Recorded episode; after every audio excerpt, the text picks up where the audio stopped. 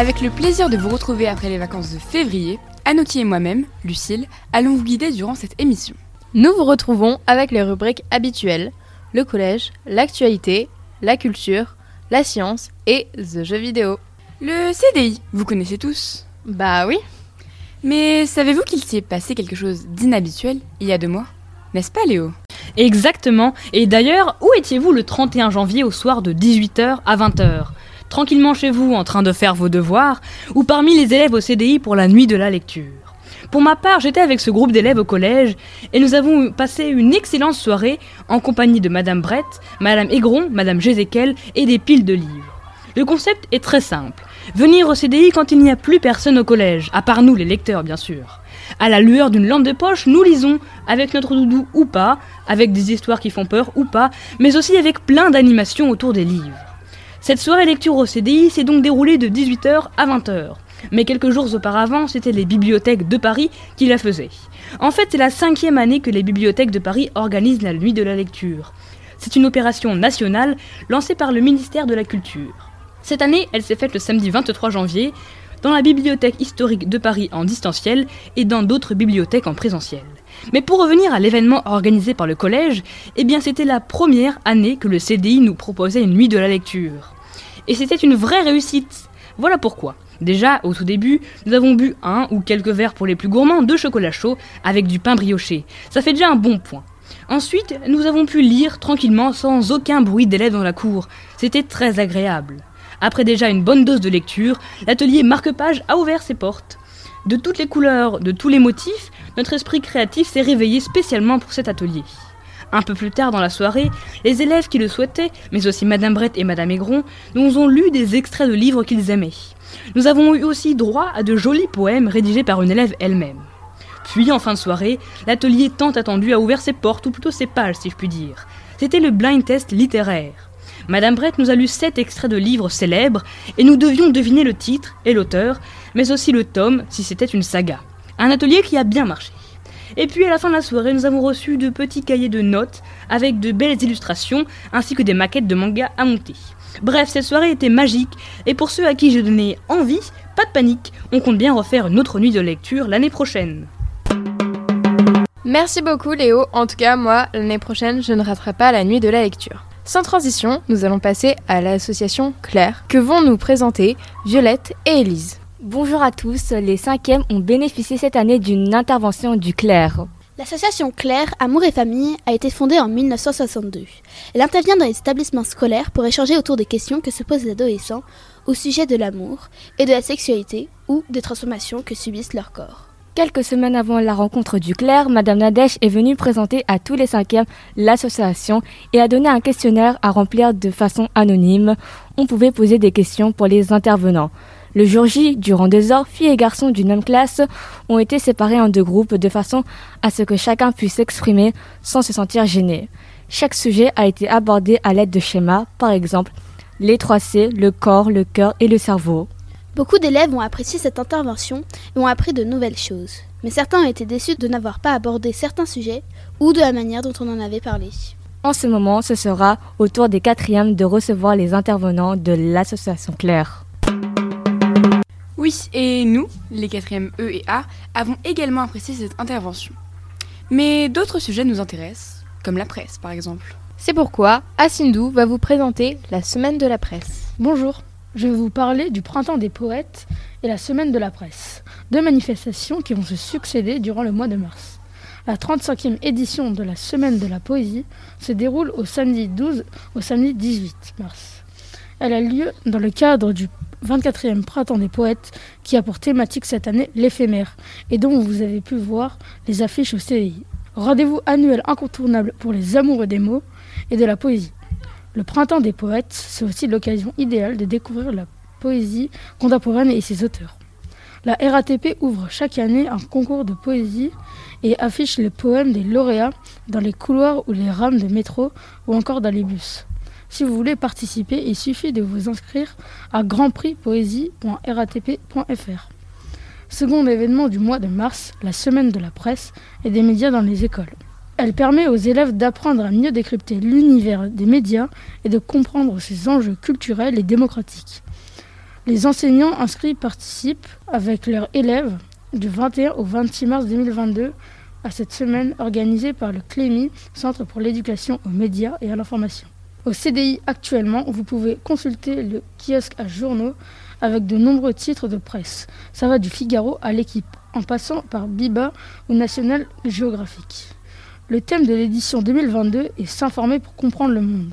Pour comprendre le monde qui les entoure, les élèves doivent plus que jamais apprendre à s'informer en exerçant leurs, leurs esprits critiques. Ce thème permet ainsi de revenir aux fondamentaux de l'éducation aux médias et à l'information. Distinguer les différentes sources, comprendre les contextes de fabrication et de diffusion de l'information. Connaître les usages et les effets des images, savoir déconstruire les stéréotypes. Dans un contexte de crise sanitaire, il apparaît aussi nécessaire de leur apprendre à se saisir de l'information à caractère scientifique. C'est pour ça que la web radio Sharon FM existe.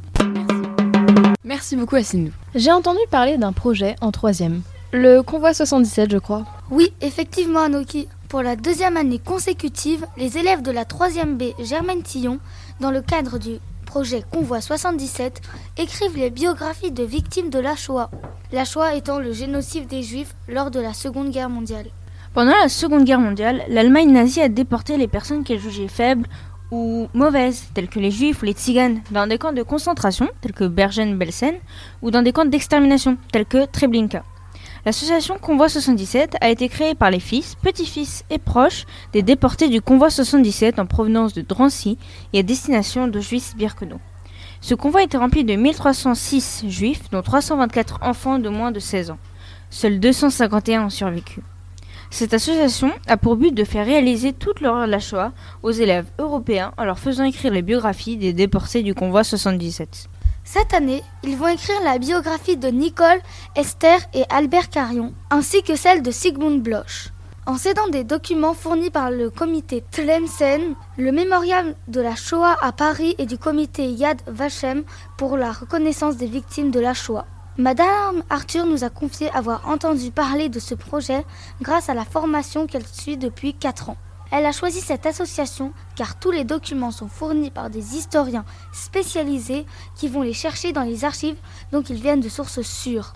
Ce n'est pas la première année qu'elle met en place ce projet avec ses troisièmes. L'année précédente, ils ont eu le droit à des expositions, des rencontres avec des survivants de ce convoi et encore beaucoup d'autres activités pour découvrir ce qui s'est passé dans le passé.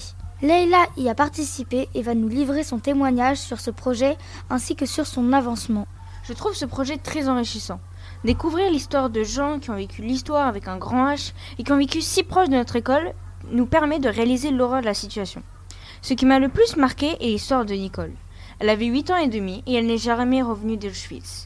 Son père et sa mère aussi, et il m'arrive parfois de me demander ce qu'elle serait devenue si elle n'avait pas été arrêtée le 21 juillet 1944, soit 17 jours avant la libération de Paris.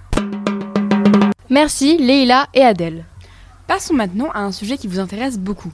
Le, troisième étage. Le jeudi 10 février, l'équipe de Sharon FM est allée visiter le troisième étage. Nous étions les premiers élèves de Saint-Germain-de-Charonne à découvrir ces nouveaux espaces tant attendus. Dans ces belles salles, plusieurs activités se dérouleront. Le groupe de Monsieur Blanc contre le harcèlement s'y était rendu. Mais il y aura aussi le club échec, la catéchèse, une salle de visuel et encore d'autres. Joachim et moi allons vous guider dans cette visite audio. C'est parti.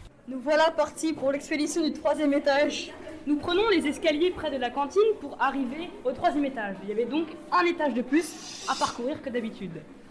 Nous rencontrons notre première difficulté, une barrière en métal. Car oui, comme nous l'avons dit, jusqu'à aujourd'hui, aucun élève n'avait pu franchir cette barrière qui sépare le deuxième du troisième étage. Nous arrivons devant une grande porte vitrée avec un petit verrou pour protéger, bien évidemment.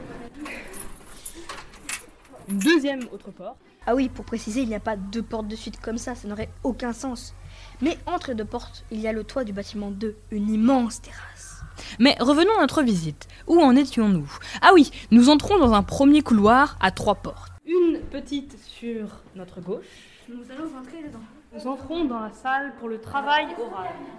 Pour l'instant, il n'y a absolument rien. Une étagère, quelques fenêtres. Ce sera peut-être notre salle d'enregistrement de la web radio. Nous revenons sur le couloir avec cette fois-ci une porte à droite, une salle à première vue au sol rose, toujours sans meubles. Et des armoires sur les côtés. Une énorme télé très impressionnante euh, avec Des fenêtres pour euh, la lumière. Nous, nous sommes en excitation totale vu que nous rentrons pour la première fois dans cet endroit. Ce sera la salle où les professeurs feront dorénavant le conseil de classe de chaque classe. Comme pour la première salle, beaucoup de baies vitrées avec beaucoup de lumière. Et nous revenons sur le couloir avec une porte, cette fois-ci plus grande. Nous entrons dans une pièce immense. Alors, cette pièce qualifiée d'immense par Joachim, en effet elle est grande, sera la pièce pour le théâtre, mais plus largement pour les représentations, les spectacles nécessitant une scène. Aujourd'hui, elle n'est pas encore installée, mais ça ne saurait tarder. Et juste à côté de cette salle, il y en a une autre toute petite, sans fenêtre, plus grande en longueur qu'en largeur, mais non, pas pour punir les élèves. Elle servira de vestiaire. Y seront aussi entreposés tous les vêtements et les accessoires pour les représentations. Continuons avec la description de la salle. C'est la plus grande salle que nous avons vue jusqu'à présent. Nous allons proche des fenêtres pour voir ce qu'il y a dehors. Nous ne voyons pas la cour, tandis que nous sommes un peu en bas, mais nous avons une belle vue sur Paris et ses immeubles. Le sol est tapissé de formes qu'on peut représenter comme des cellules en SVT ou encore des sortes d'îles vues d'en haut. Des projecteurs sont déjà installés. Nous entrons dans un nouveau couloir. Avec cette fois 5 portes. Nous entrons dans la salle de catéchèse. Dans cette salle, une grande table ovale pour la catéchèse. Et une bibliothèque. Une grosse bibliothèque. Avec un petit meuble. Après être sortis de la salle de la catéchèse, nous sommes entrés dans la pièce qui, comme nous l'avions dit, servirait de vestiaire. Et puis là, nous arrivons devant une porte. Bon, ça ne change pas, mais écoutez la suite. Comme nous l'étions tous, intrigués par ces multiples portes, nous l'ouvrons. Étonnant, non? Et en entrant, la surprise était à son comble. Oui, nous pouvions apercevoir une douche, des toilettes, un évier et même un frigo. Madame Godal nous a expliqué que c'était un petit appartement qui pourrait servir à Madame Zamit au cas où elle était obligée de rester tard au collège, ce qu'on ne lui souhaite pas, bien évidemment. Après la visite des salles, nous sommes allés voir un petit bout de la terrasse, où il y aura bientôt un atelier de jardinage. Après la visite, nous avons voulu interroger certains élèves sur ce qu'ils ont pensé de ces nouvelles salles. Alors Sacha, qu'as-tu pensé de ce troisième étage et quelle a été ta salle préférée? Euh, C'était génial. Euh, C'était la salle euh, dans laquelle on fait euh, du théâtre.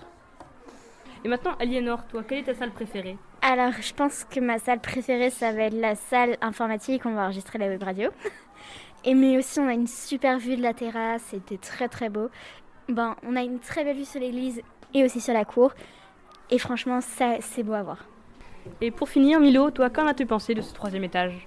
Oui, merci Léo de m'avoir interviewé. Euh, bah, J'ai trouvé ça vraiment euh, très agréable de voir la cour euh, d'au- d'aussi haut, euh, de voir euh, cette salle euh, qui est, euh, qui est plutôt sympathique du, euh, de, euh, du théâtre.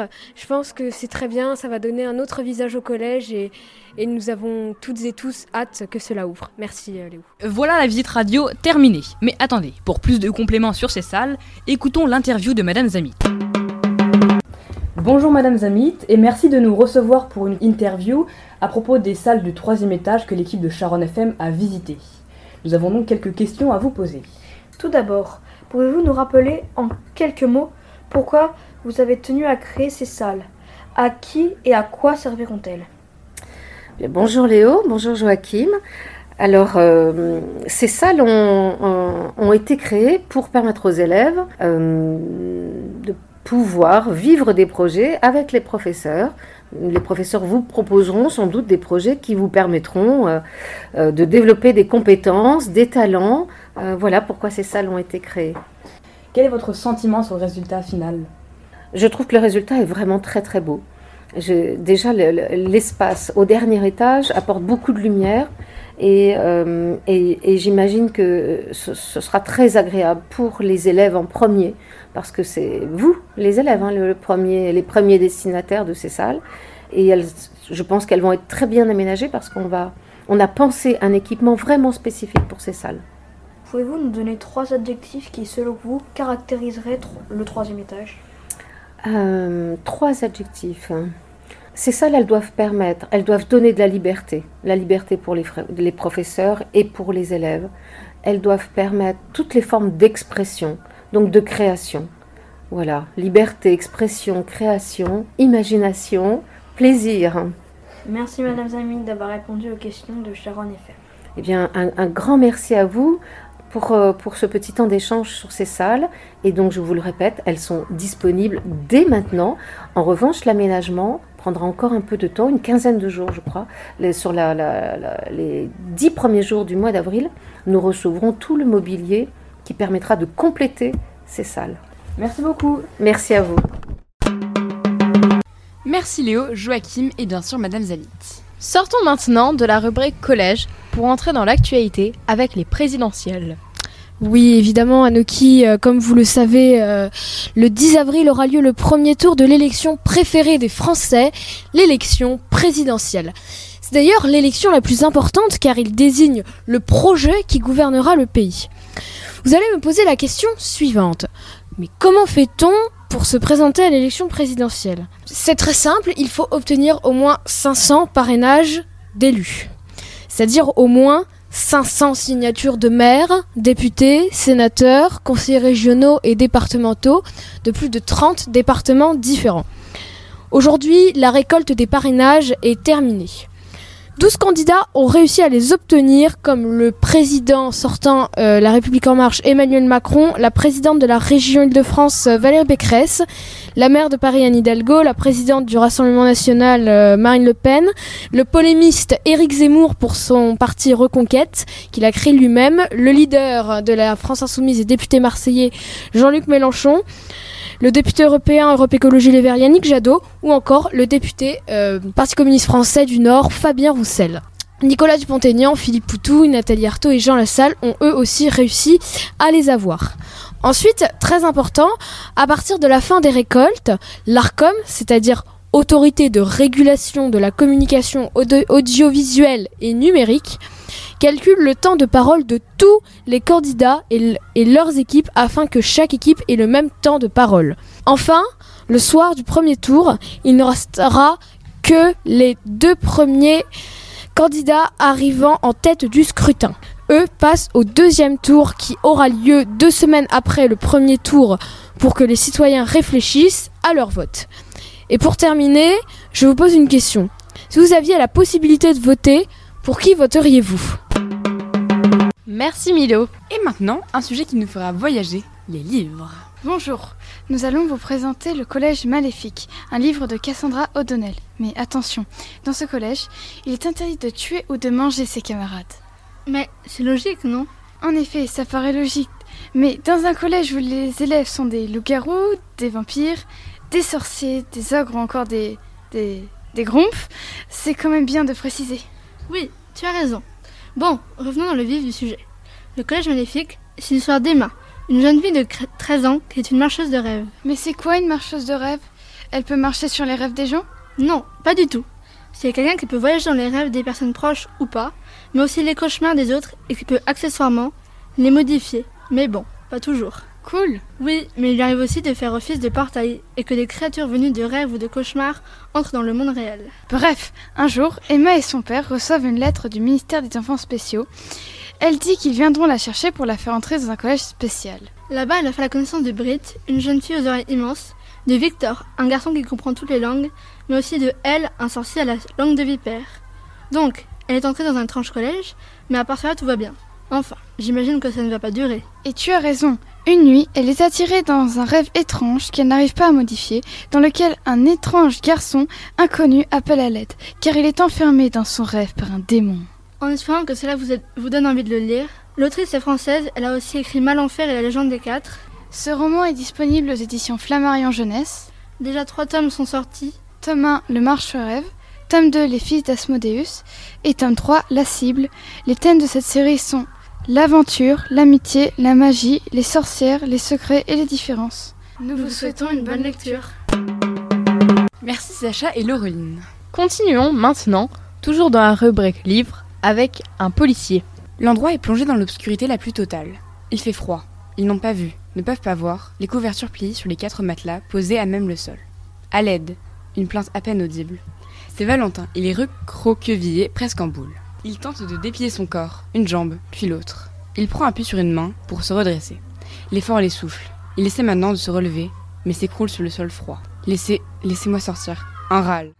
Ça, c'est un passage de Stabat Murder, écrit par Sylvie Lalouche. Mais Salad Murder, qu'est-ce que c'est? Tout d'abord, c'est un thriller, roman qui vous provoque de grandes sensations. Mais c'est plus précisément l'histoire de quatre jeunes pianistes du Conservatoire national de Paris. Mia, Sacha, Mathis et Valentin sont amis depuis peu et se préparent à passer un concours international de piano qui déterminera leur avenir. Cependant, un soir, en rentrant chez eux, ils disparaissent tous les quatre. Meurtre Fugue Kidnapping Toutes ces questions sont posées par Clara, une jeune et attachante policière que l'on suivra le long de l'enquête.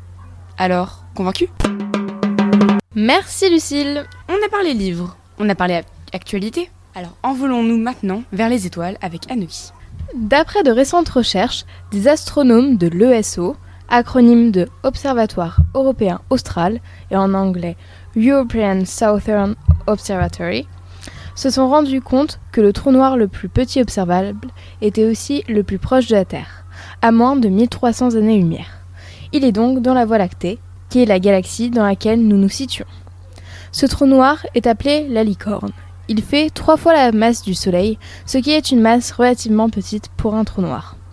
Ces astronomes ont découvert ce trou noir lorsqu'ils observaient un système baptisé HR 6819, dans le cadre d'une étude consacrée au système d'étoiles doubles. Et une équipe de l'ESO s'est rendue compte de l'existence d'un troisième corps céleste, inconnu. Pourquoi ces astronomes ont-ils appelé un trou noir la licorne? Tout simplement parce qu'il se situe dans la constellation de la licorne. Qu'est-ce qu'un trou noir? Un trou noir est un corps céleste si compact que l'intensité de son champ gravitationnel empêche toute forme de matière ou de rayonnement de s'en échapper. La matière happée par un trou noir est chauffée à des températures très élevées et émet une quantité importante de rayons X. Les rayons X sont les rayons utilisés en médecine lors des radiographies. Merci beaucoup Anoki. Maintenant, passons à la célèbre rubrique The Jeux vidéo. Euh, bonjour, euh, pour cette émission, c'est moi-même Zachila Jeanne, Salomon et Yacine qui allons vous présenter la rubrique The Jeux vidéo. Aujourd'hui, nous allons vous parler du fameux jeu Clash Royale, dont on entend beaucoup parler ces temps-ci. Clash Royale est un jeu en ligne développé et édité par Supercell. Il est sorti en France le 2 mars 2016 sur iOS et Android. Il s'agit d'un jeu où l'on fait des duels multijoueurs en temps réel. Le graphisme est celui du Moyen Âge et il y a plusieurs types de cartes comme des combattants, des sorts ou bien sinon des bâtiments. Il y a plusieurs types de personnages aussi par exemple, il y a des dragons, des sorciers, des chevaliers, des gobelins, des squelettes, des robots, etc. etc. Et ce qui est bien dans Clash Royale, c'est qu'on peut créer un deck qui fait que des dragons, que des gobelins, que des squelettes. Le but du jeu est de détruire la tour du roi adverse en premier dans les temps donnés, qui est de 3 minutes, en ajoutant une minute 3 pour. Si la partie n'est pas départagée, pour faire un match nul, il faut que le nombre de tours soit tombé, ou non, ou que les tours du roi tombent en même temps. Vous avez le droit à une sélection de 8 cartes. Les 8 cartes sont la seule méthode pour déployer les combattants, des sorts ou des bâtiments dans l'arène. Mais la moitié sont disponibles immédiatement chaque fois qu'une carte est placée, la suivante apparaît et ainsi de suite. Vous avez le droit à un maximum de 10 élixirs, qui se régénèrent automatiquement. Ce dernier aspect étant doublé à partir de la dernière minute du jeu. Qu'est-ce qu'un élixir? Et à quoi servait-il? Eh bien, c'est simple. L'élixir est une jauge entre 0 et 10 qui augmente avec le temps. Chaque carte nécessite un minimum d'élixir pour être jouée. L'élixir est utilisé pour invoquer une carte dans l'arène. Vous commencez toujours une bataille avec 5 élixirs. Vous pouvez en accumuler jusqu'à 10 pendant une partie. Pendant un match, quand il reste 60 secondes de jeu, la production d'élixir est doublée. Vous aurez donc un élixir tous les 1,4 secondes. Chaque victoire vous donne une certaine somme d'or qui est limitée à 20 fois par jour, mais aussi un coffre et un nombre de trophées que vous pouvez aussi perdre. Nos commentaires. Ce jeu est un jeu de stratégie, mais il faut un petit peu de chance également. Ce jeu n'est pas, pas difficile à, maîtriser, il faut juste du temps, mais bien sûr c'est un jeu sympa. L'avantage de ce jeu est de pouvoir annihiler une attaque adverse et de construire un, un, une contre-attaque qui ne sera pas gérable par l'adversaire, par manque de ressources. L'inconvénient est que les combats sont inégaux. Le système de matching n'est pas optimisé, probablement de façon volontaire, pour inciter les joueurs à passer par la boutique. Attention de ne pas vous laisser tenter. Nous vous conseillons vivement de tester ce jeu pour ceux qui aimeraient les combats, les jeux de stratégie. Merci de nous avoir écoutés. Merci Zachila Jeanne, Salomon et Yacine. En espérant que cette émission vous aura plu, nous vous souhaitons une bonne écoute et à, à bientôt, bientôt